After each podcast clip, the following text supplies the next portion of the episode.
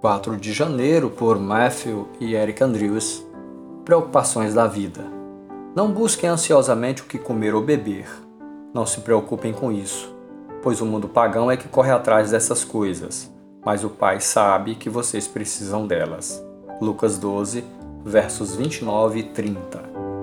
Em nosso primeiro mês de casados, percebemos que a nossa renda não seria suficiente para suprir todas as despesas. Diante daquela situação, a tentação de não devolvermos o dízimo ao Senhor bateu à nossa porta, pois parecia ser a única solução que fecharia a conta.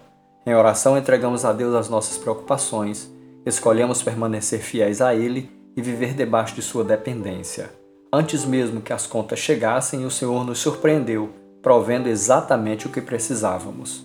Não à toa, o Senhor deixou várias instruções para não andarmos ansiosos. Ele nos conhece muito bem e sabe que facilmente podemos olhar para as circunstâncias e nos afundar em nossos medos.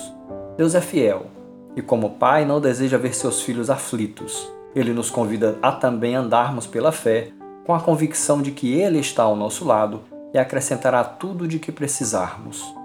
Quais são as suas preocupações hoje? O que tem tirado o seu sono? Que tal entregá-las a Jesus? Não carregue o pesado fardo da ansiedade. Lembre-se, o Pai sabe de tudo o que você precisa. Verso 30. Busque em primeiro lugar o reino de Deus e a sua justiça, e as coisas de que você realmente precisar lhe serão acrescentadas.